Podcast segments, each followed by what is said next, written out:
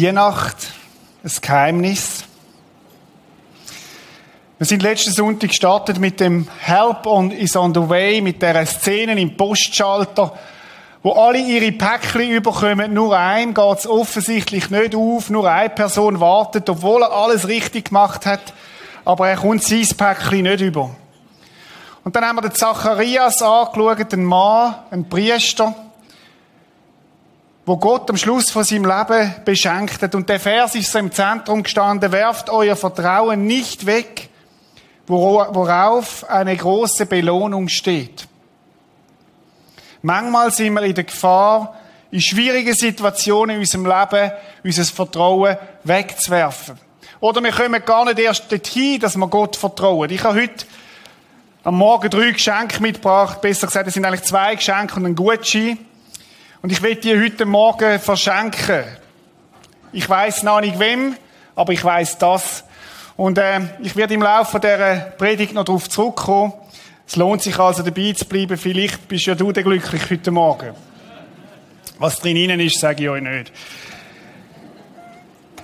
Geschichten, wo Gott beschenkt, wo Gott Leute nicht im Stich lässt, die sind nicht erst, sind nicht nur damals passiert, zur Zeit von Jesus, wie Zacharias, sondern sie passieren auch heute wieder. Immer noch. Und ich habe eine Familie eingeladen heute Morgen, wo, wo ich gebeten habe, ihre Geschichte zu erzählen. Jetzt ist es so, der Vater ist krank geworden und die Tochter, aber die Mutter und der kleine Sohn, der Silas, ist da. Eva, komm doch du mal führen, können wir miteinander führen. Ihr habt uns eine Geschichte zu erzählen, was ihr erlebt habt mit dem Gott, wo euch beschenkt hat. Herzlich willkommen. Eva, erzähl doch mal, wie alles angefangen, angefangen hat. Wow. ja, angefangen hat das äh, damit, dass wir äh, eigentlich einen starken Kinderwunsch hatten, nach einem zweiten Kind, nach unserer Tochter. Und ähm, das hat dann zuerst nicht so geklappt. Und was dann endlich geklappt hat, haben wir zwei Rinder verloren. Mhm. Eins relativ spät in der 13. Woche. Und das hat dann so ziemlich zusammenklappen lassen. Mhm. Ganz schwierige Situation, zwei Kinder verloren. Unverständlich, schwierig, schmerzvoll, leidvoll. Und dann ist aber ein Hinweis von Gott in euer Leben hinein. Ja, ich habe einfach immer gebetet und ich hatte eine gute Freundin, gehabt, die immer mit mir viel über das geredet hat. Mhm.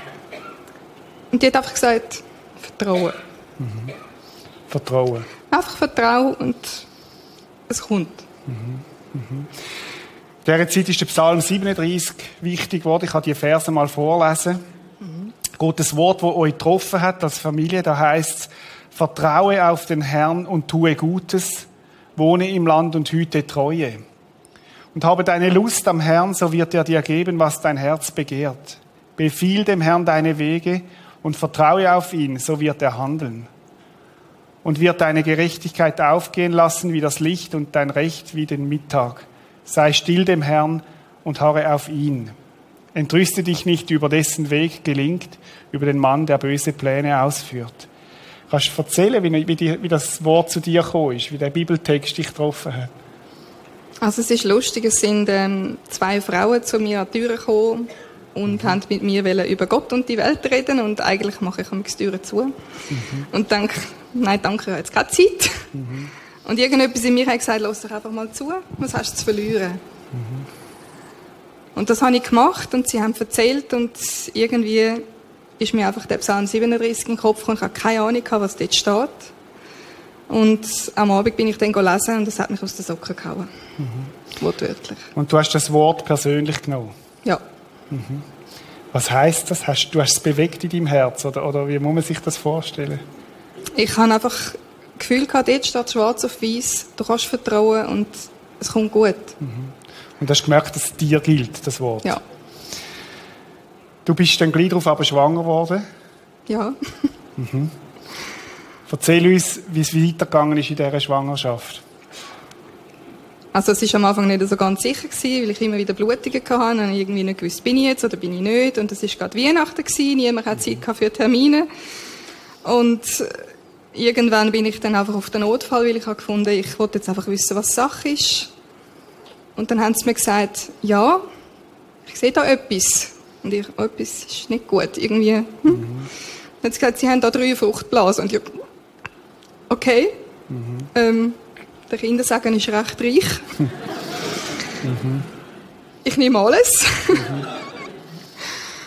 Und äh, es hat sich dann herausgestellt, dass äh, in einem hat Herzaktivität gehabt und die anderen zwei sind nichts geworden, sozusagen. Mhm. Mhm. Und ja, ich habe einfach gehofft, dass das eine, dass das bleibt, dass die Blutungen nicht weitergehen. Es ist aber eins zum anderen gekommen. Und äh, ich hatte dann in der 18. Woche einen Blasensprung gehabt, mitten in der Nacht. Und bin dann wieder auf den Notfall. Und dort hat mir eigentlich niemand Hoffnung gemacht. Und alle haben mir gesagt, sie machen sich keine Hoffnung, sie werden das Kind verlieren. Mhm. Entweder kommen sie jetzt Wehen über oder einen Infekt und dann Wehen. Mhm. Und wir haben alles gemacht, was in unserer Hand liegt. Und ich bin einfach gelegen und Füße stillgehebt und die Bibel in die Finger genommen. Und der Psalm 37, ich weiß nicht, wie viel Mal betet. Mhm. Immer wieder an dem Wort festgehebt. Ja. In dieser Zeit hat dein Mann einen Bibelvers bekommen. Genau. Kannst du etwas sagen, wie er den bekommen hat? Ja, er ist, ähm, ist im Brandschutz tätig und hat ähm, einen Nasslöschpostenservice gemacht, macht den Nasslöschposten auf und da drin liegt ein Bibelvers. Ich weiss nicht, wie der dort reinkommt. Ähm, von den Königen. Und da steht drin, ähm, ich habe dein Gebet erhört, ich habe deine Tränen gesehen. Hm. Sehr speziell. Und er hat mir das Bild geschickt von dem Bibelvers und dann habe ich gewusst, mal, kannst du ruhig sein, es stimmt. Mhm. Es mhm. ist wirklich so. Jetzt liegst du auf dem Bett in dem Spital, du hast einen Blasensprung, die Ärzte sagen, das ist hoffnungslos. Und du hebst trotzdem fest an dem Bibelvers. Ja. Freunde haben gebetet für euch in dieser Zeit. Ganz viel. Ganz viel.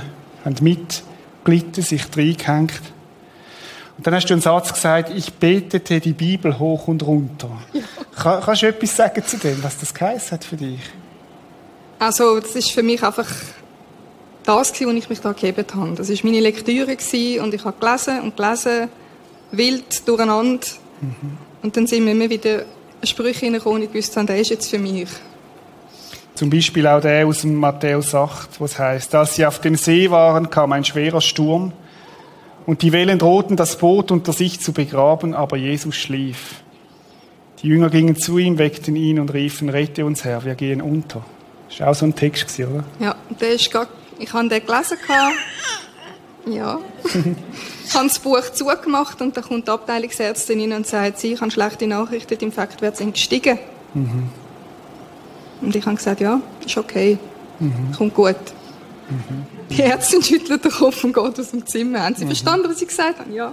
Mhm. Gut. Mhm. 26. Schwangerschaftswoche, Zucker ist zu hoch. Massiv zu hoch, ja. Was war voll davon? Also ich hatte zehnmal im Tag Insulin spritzen, zwei verschiedene. Und man hat natürlich Angst gehabt, dass sich das Kind dadurch schlechter entwickelt mhm. und die Lungenreife schlechter wird und so. Und ja, wir haben dann das versucht einzustellen. Ich konnte fast nicht mehr essen. Mhm. Mhm. Und ähm, ja, aber es ist, es ist gut gekommen. Und dann in der 33. Woche erneut wieder ein Blasensprung. Wieder ein Blasensprung, zur Nacht. Mhm. Ja, und ich bin eigentlich total ruhig gewesen. Ich habe gewusst, erstens mal haben wir es in eine gute Woche geschafft. Mhm.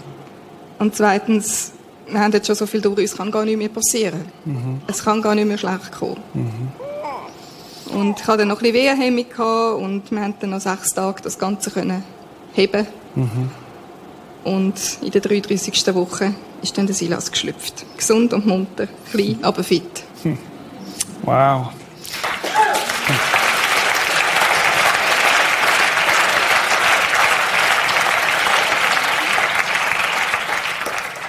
Ihr habt ihm den Namen Silas gegeben und Emanuel. Was bedeutet die Name?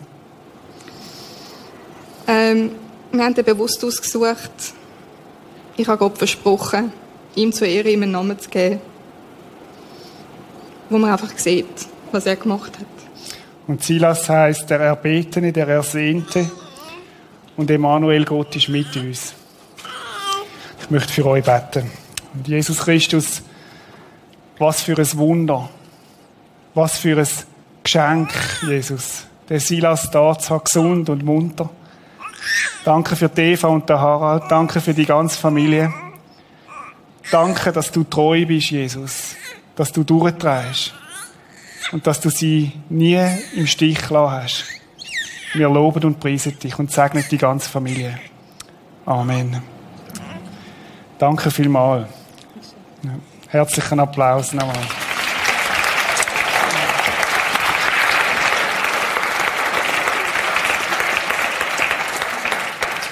Gott ist treu. Und Gott vergisst uns nicht. Und heute Morgen Help is on the way, die Hilfe ist unterwegs. Dann gilt das auch dir und mir. Und ich glaube, dass Gott mehr parat hat für dich und mich, als wir oft erwartet. Die zwei Geschenke, die ich mitgebracht habe, die drei, haben drei verschiedene Phasen etwas zu. Zuerst ist Vergangenheit, das zweite ist Gegenwart und das dritte betrifft Zukunft. Was mich in dieser Geschichte von der Eva mit dem Silas und dem Harald so berührt und, auch irgendwie ermutigt hat, ist, wie sie festgegeben haben an diesen Verheißungen, an diesen Versprechen, wo Gott in seinem Wort gibt. Wie sie nicht loslassen haben.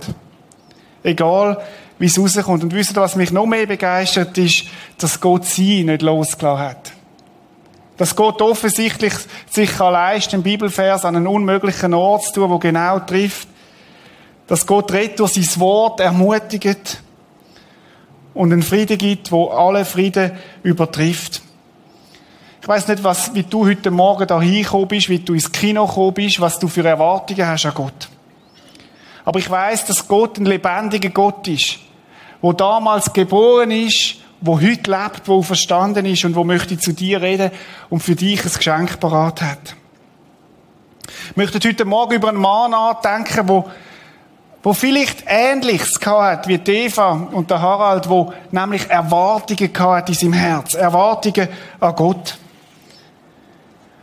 Er hat erlebt, dass Gott ihn beschenkt hat und wie. Ein Mann, wo um die Weihnachtsgeschichte herum gelebt hat. Der Mann heißt Simeon. Und der Simon hat erfahren, wie Gott etwas für ihn parat hat. Das Ganze fängt aber weiter vorne an mit der Weihnachtsgeschichte. Wir kennen sie alle. Maria und Josef suchen einen Platz, wo sie übernachten können. Es wird eng. Sie kommen in einen Stall oder in eine Höhle. Das Kind kommt auf die Welt. Sie wickeln sie in Windeln. Die Hirten erfahren davon. Die Engel kommen und sagen, oh, ist heute der Retter geboren und sie rennen los. Ganz spannend, sie rennen los, um den Hirt, um den Jesus zu sehen. Und sie sehen ihn und sie sind tief betroffen von dem Kindli. Und sie merken, der Retter ist geboren. Übrigens ein kleiner Tipp für die, die Weihnachten in der Familie feiern. Spielt das einmal die Oder jedem, gebt jedem eine Rolle. Ob alt oder jung und spielt. Ich habe meistens den Esel gespielt. Jetzt, wo Kinder grösser sind, wird das schwieriger. Aber spielt das mal durch. Und versetzt euch mal in die Rollen hinein von diesen Einzelnen. Ihr werdet gut entdecken dabei. Leset mal die Weihnachtsgeschichte wieder durch auch.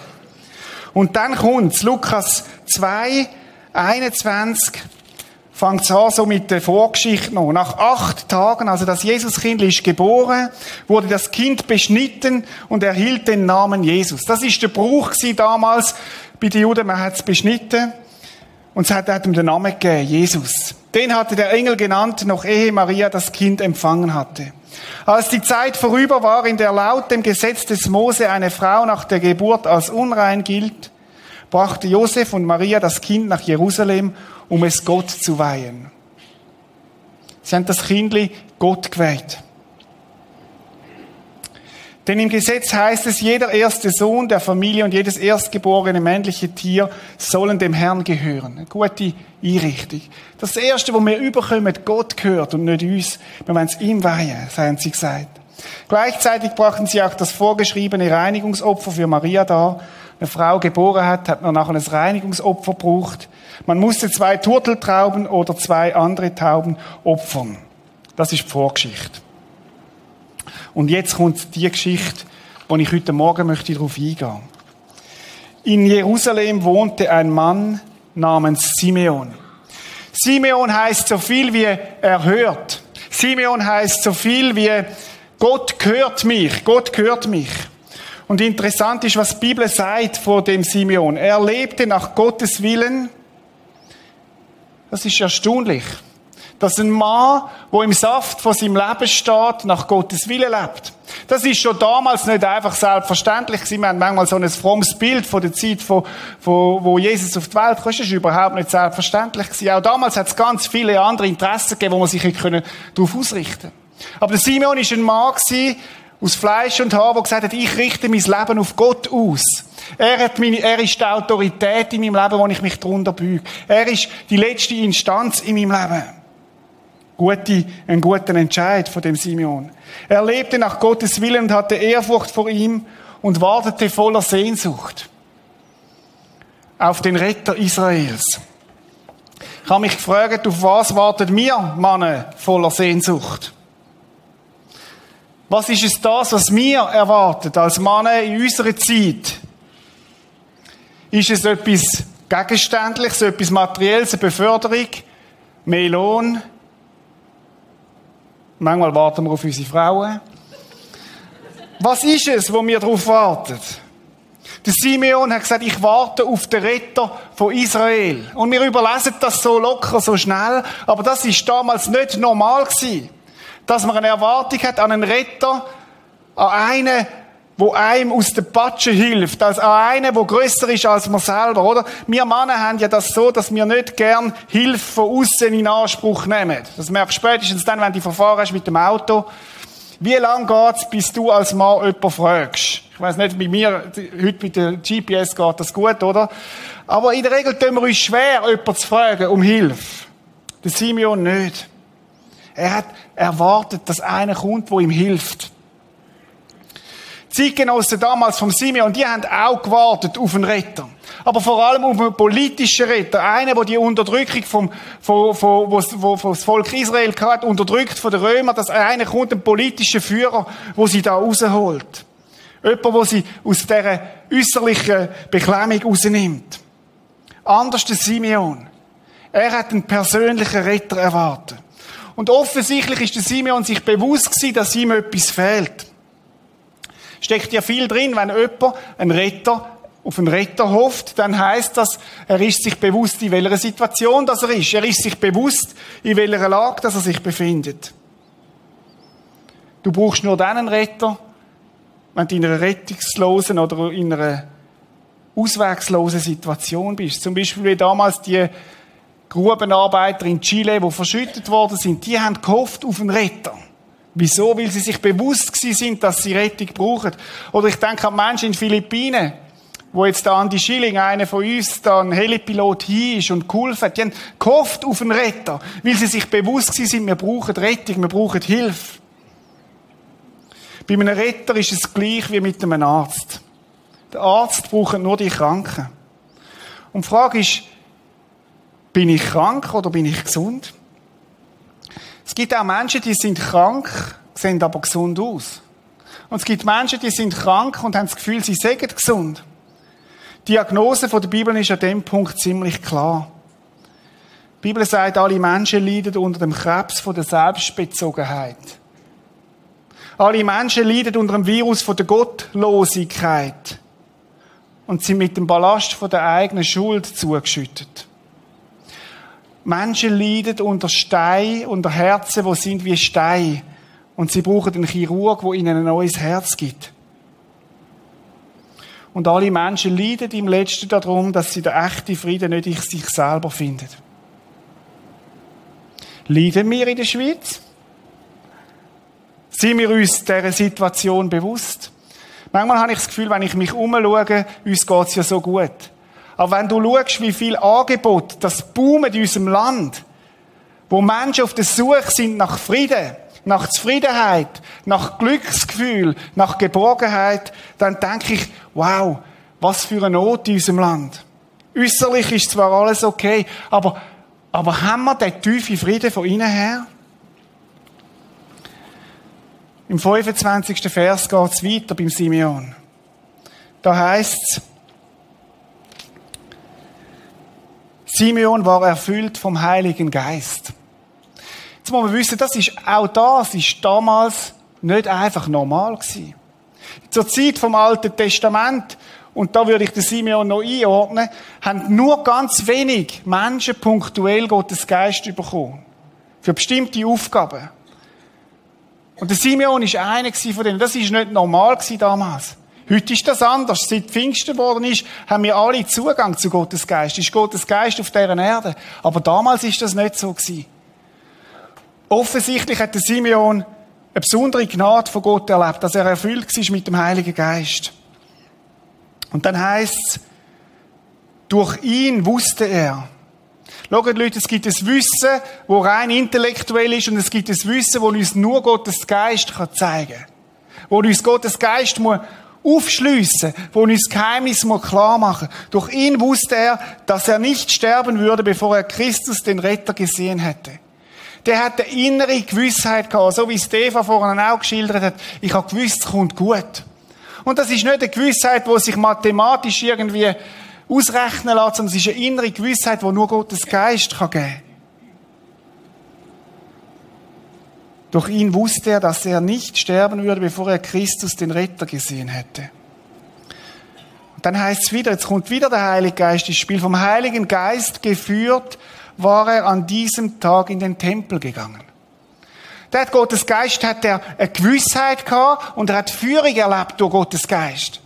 Führung, die ihn geführt hat in den Tempel hinein. Schaut, wir sind heute Morgen nicht in einem Tempel. Aber ich glaube, dass Gottes Geist dich heute Morgen dahin geführt hat oder ins Kino. Weil Gottes Geist führt immer dorthin, wo zu der Quelle hin. Führt immer zum Vater hin. Gottes Geist wird auch beschrieben als eine Taube und eine Taube führt immer heim. Die weiß immer, wo es heimgeht. Und der Simeon hat das auch erlebt. Er ist in den Tempel geführt worden. Die Geschichte geht weiter. Als Maria und Josef das Kind hereinbrachten, um es wie im Gesetz vorgeschrieben Gott zu weihen, nahm Simeon es in seine Arme und lobte Gott. Der Simeon nimmt das kleine, kleine Jesus-Kindli, so wie der Silas, auf seine Arme und irgendwie wird ihm klar, was da passiert. Er lobte Gott. Und er sagt folgendes, Herr, du hast dein Wort gehalten. Was für eine Aussage. Herr, du hast dein Wort gehalten. Simon sagt, ich kann mich verlassen auf dein Wort. Jetzt welches Wort meint er? Zuerst sagt er das Wort, dass Gott ihm das persönlich zugesagt hat durch Gottes Geist. Und er merkt, ich kann mich verlassen auf Gottes Geist, wenn er mir etwas sagt. Aber ich bin sicher, der Simeon hat auch gewusst um all die Verheißungen, die Versprechen, die es gibt im Alten Testament, wo auf Jesus hindeutet haben, wo hunderte Jahre vorher passiert sind. So Postabholzettel vom letzten Mal. Wo es heisst, ich habe es dir geschrieben, schwarz auf weiß, ich werde es dir geben. Und er hat sich verlassen drauf. Herr, du hast dein Wort gehalten. Und dann ein Satz. Jetzt kann ich in Frieden sterben.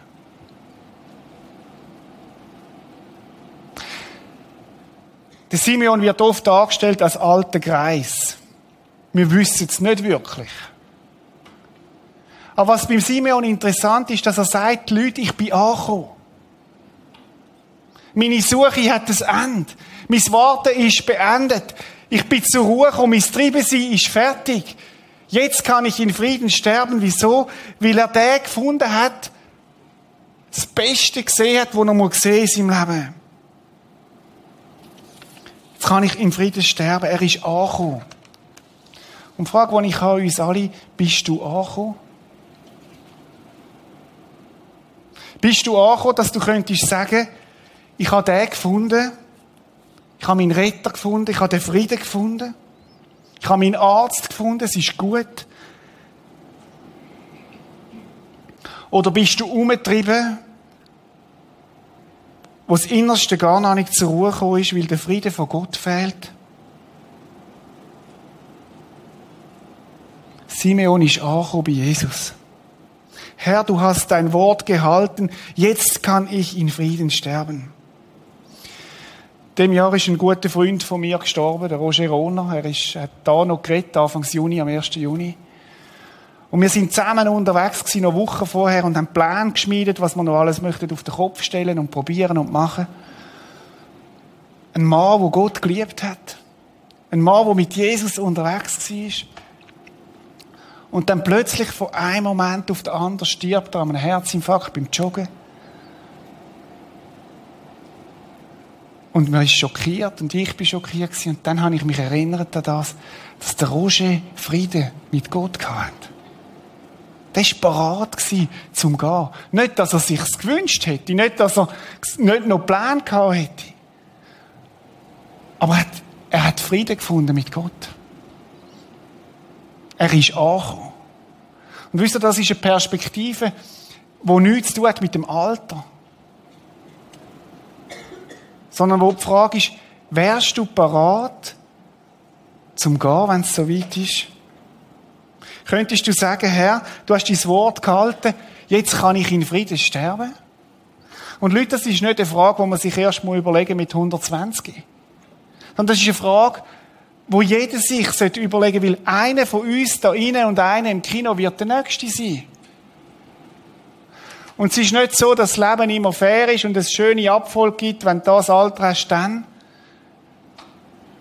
Frage ist, bin ich bereit dazu? Könnte ich sagen, Herr, du hast dein Wort gehalten, jetzt kann ich in Frieden sterben? Der Simeon geht weiter. Ich habe es mit eigenen Augen gesehen. Du hast uns Rettung gebracht.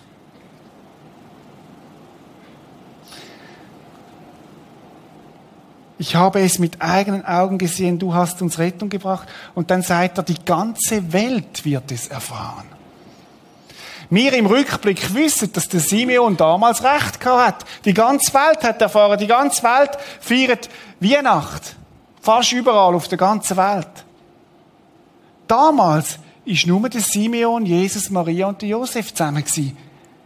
Es war ein ganz kleiner Kreis. Und der Simeon sagt, hey, ihr zwei, die ganze Welt wird es erfahren, weil von dem einen Mensch, von dem Kind wird die Rettung ausgehen. Ich habe es persönlich erlebt. Und er sagt, ich es mit eigenen Augen gesehen. Lass uns einen Moment die Szenen einmal überlegen. Simeon nimmt den Jesus auf die Arme. Und Jesus ist Gottes Sohn. Jesus ist der Gott, wo, wo, wo bei der Schöpfung mit dabei war. Und er macht sich so klein und so verletzlich und so, so, so hilflos, dass er einen normalen Mensch auf den Arm nehmen kann. Und manchmal nimmt Jesus auf den Arm, weil er ihn nicht ernst nimmt.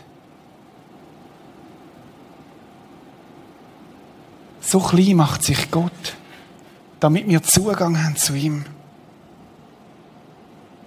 Und der Simon sagt, ich habe ihn persönlich erlebt. Ob Rettung in deinem Leben Tatsache ist oder nicht, hängt damit zusammen, ob du Gott persönlich kennst oder nur als ein anonymes Wesen irgendwo. Simeon hat es persönlich erlebt. Vers 31. Dein Licht erleuchtet alle Völker und deinem Volk Israel bringt es Größe und Herrlichkeit. Was für eine Aussage. Simeon das vierte zusammen und er sagt, aus dem, das Licht von dem Kind wird es ausgehen in alle Welt raus. Nochmal, die sind ein kleiner Kreis gewesen. Da ist nicht alles schon vorbereitet gewesen und man weiß es wie mir. Wow, was der Jesus für einen Impact hat, was da für eine Bewegung weltweit passiert ist von dem Jesus. Und sagt, nein, der Jesus, da wird es Licht sein.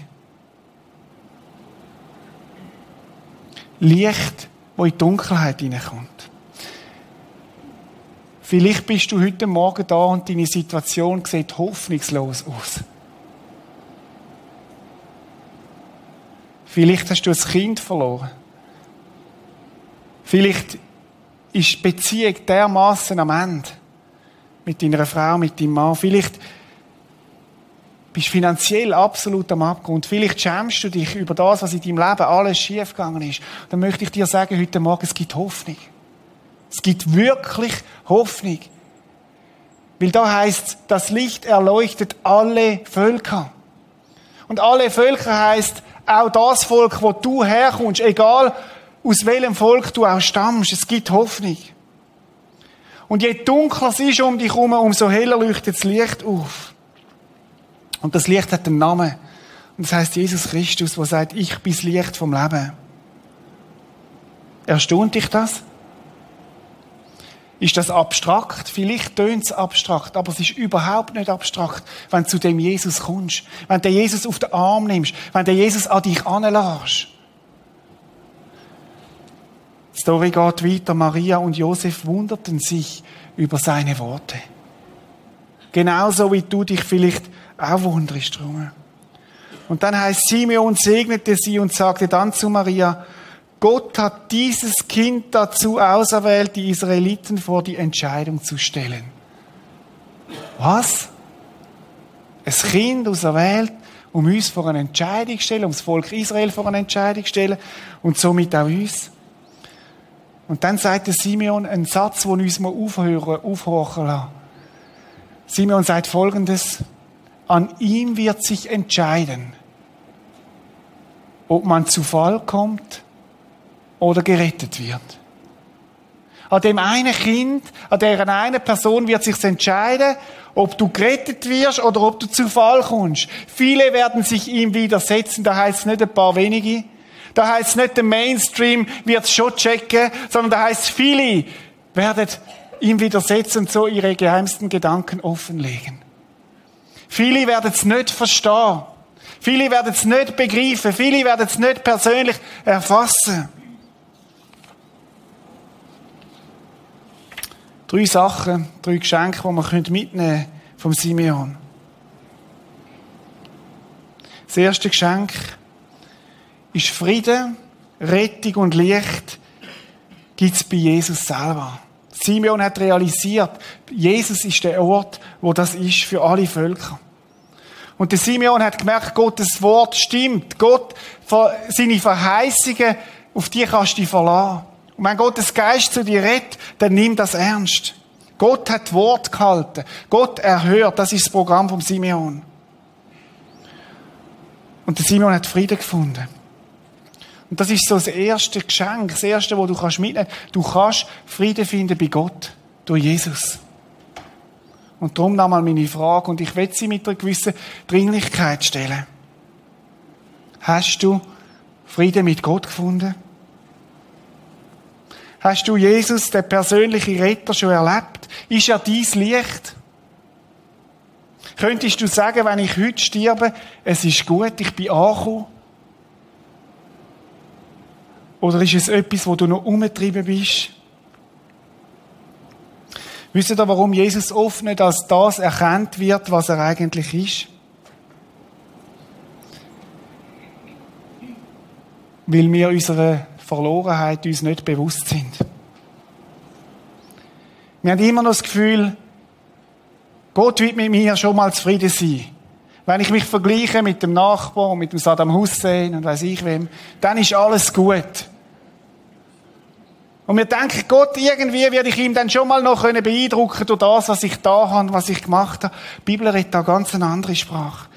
Die Bibel sagt, dass es keinen anderen Namen unter dem Himmel gibt, wo man Rettung erfahren als Jesus Christus allein. Und Weihnachten ist eine frohe Botschaft, wo uns sagt, es gibt Rettung. Aber Rettung ist nur möglich, wenn wir den Jesus annehmen, zu uns nehmen, in unser Herz hineinlassen.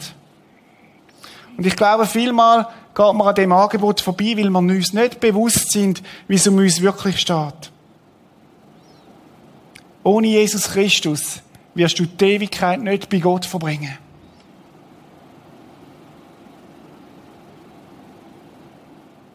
Ohne eine persönliche Beziehung zu Jesus Christus wirst du die Ewigkeit nicht bei ihm im Himmel verbringen. Aber mit Jesus wirst du eine Zukunft haben, einen Frieden haben, wo alle menschlichen Frieden übersteigt. Simeon segnete sie und sagte dann zu Maria, Gott hat dieses Kind dazu auserwählt, die Israeliten vor die Entscheidung zu stellen. Und wenn Jesus heute Morgen da ist und er ist da durch seinen Geist, ist die Frage, die Entscheidung, die stellt er dich. Das ist nicht meine Idee. sondern es ist die Idee von Jesus, wo er sagt, kennst du mich? Willst du mit mir leben? Möchtest du den Frieden, den ich dir gebe? Oder möchtest du dich entscheiden und selber gehen? Das ist eine Herausforderung. Das ist keine softe Nachricht. Das ist nicht so ein Engelsgesang. Sondern es ist die Frage, wie du dich entscheidest. An ihm wird sich entscheiden, ob man zu Fall kommt oder gerettet wird.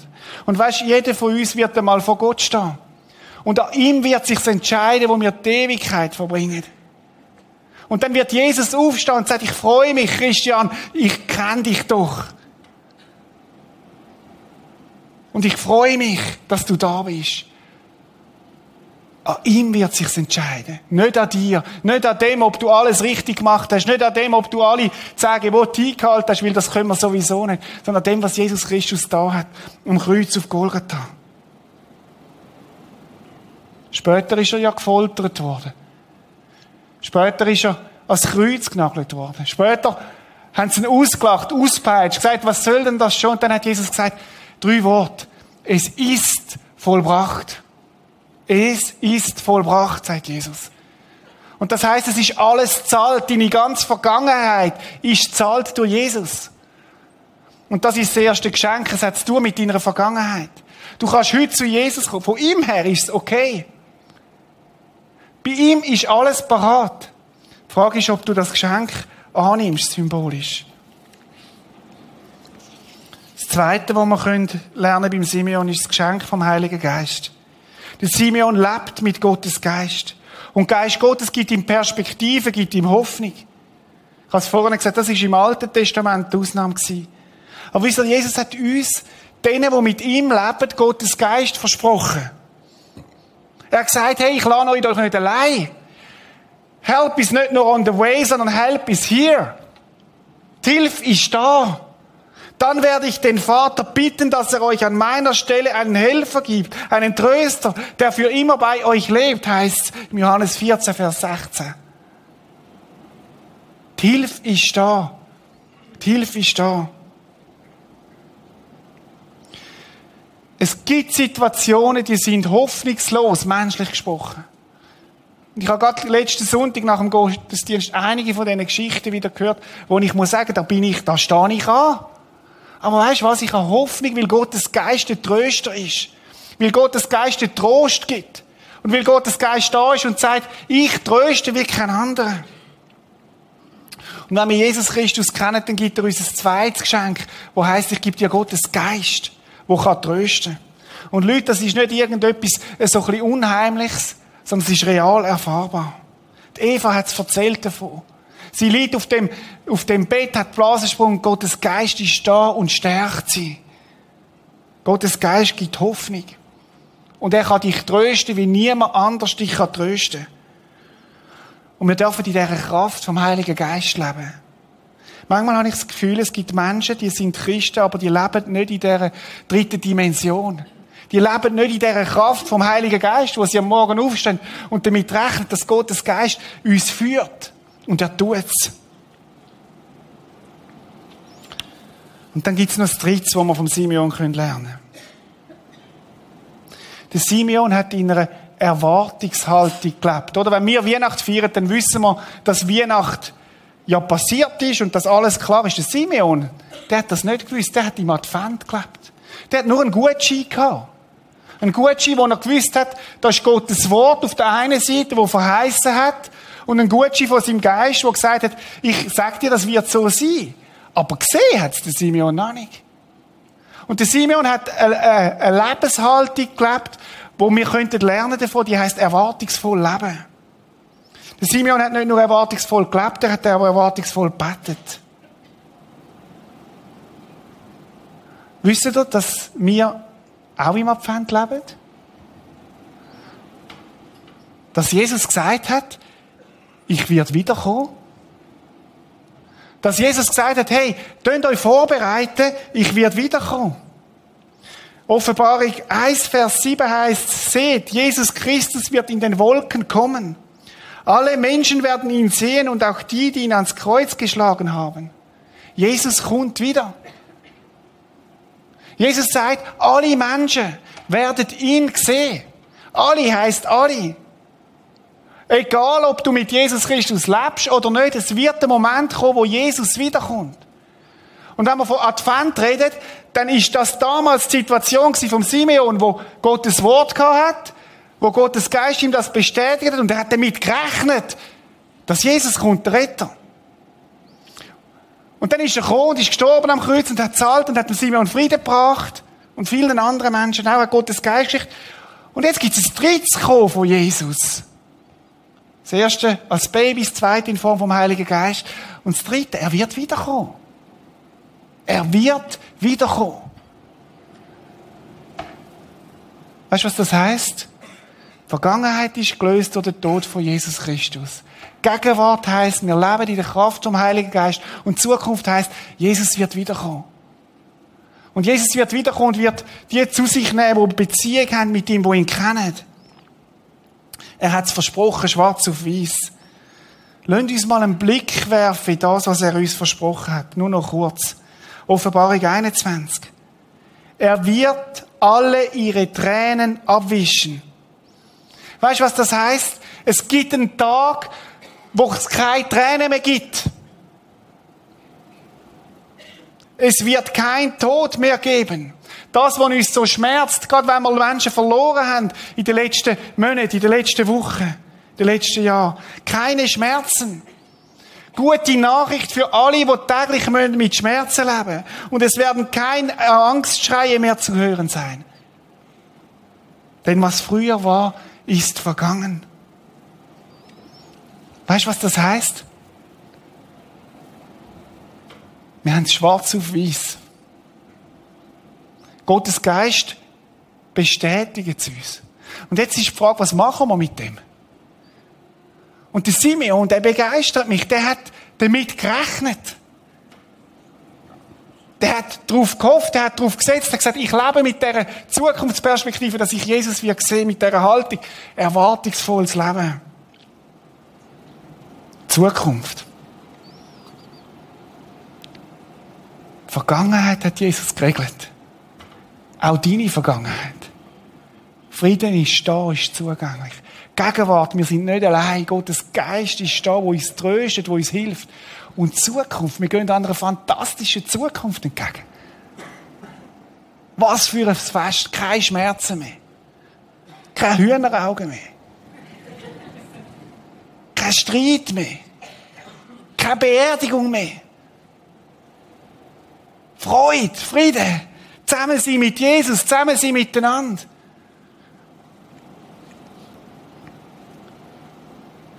Jetzt gibt es Menschen, die sagen, Rita, weißt, Gott hat uns doch vergessen.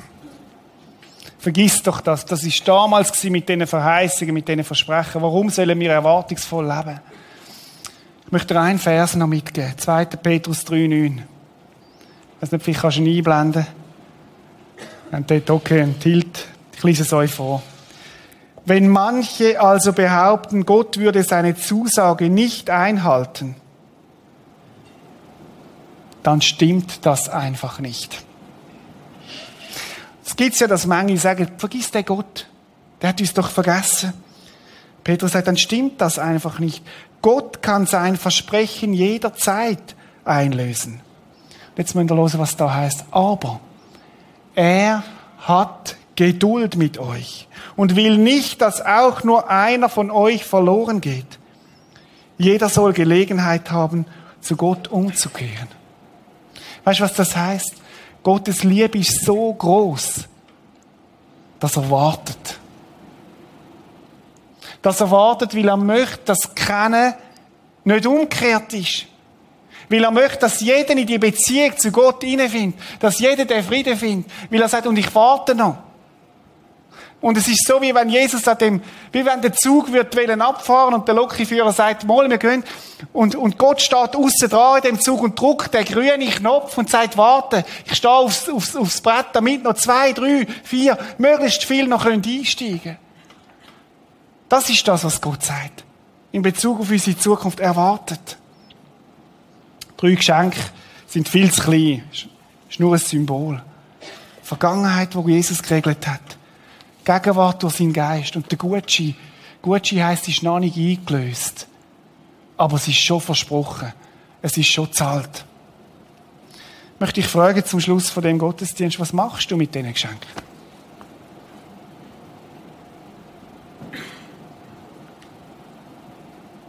Was ist deine Entscheidung in Bezug auf Jesus Christus? Vielleicht lebst du als Christsein, wo ohne Kraft von Gottes Geist unterwegs ist. Warum eigentlich? Es ist da. Und nimmst du dir den Gutschein, und du sagst, und ich lebe zu fokussiert auf das Wiederkommen von Jesus? Stell dir mal vor, was das in deinem Leben könnte ändern, wenn du damit rechnest, dass Jesus morgen wiederkommt.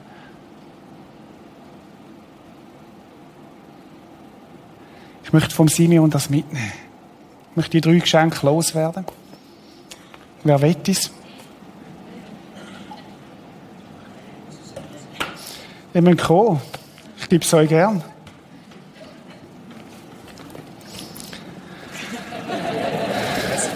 Dankeschön. Bitte. Wisst ihr, so ist es, dass wir es annehmen von Jesus. Dass wir es abholen müssen. Er hat es vorbereitet, er hat es wunderschön verpackt heute Morgen mit dem Chor, aber abholen müssen wir es selber. Ich möchte beten. Vater im Himmel, ich möchte dir danken, dass du ein Gott bist, der treu ist absolut zuverlässig. Und dass dein Wort, dass du uns einen Wegweiser gegeben hast, wo wir uns voll drauf verlassen können. Und wenn Menschen heute Morgen da sind, die deine Stimme gehört haben und vernommen haben, Herr, dann gib du ihnen jetzt den Mut, dass sie das auch abholen und sagen, Jesus, ich möchte dich in mein Herz aufnehmen. Und wenn das deine Situation ist heute Morgen, wo du sagst, ich will Jesus mein Leben in mein Leben einladen, weil ich möchte den Frieden bekommen, ich möchte parat sein auch. Dann bett doch du jetzt einfach das Gebet mit. Dort, wo du bist, still vor dich hin.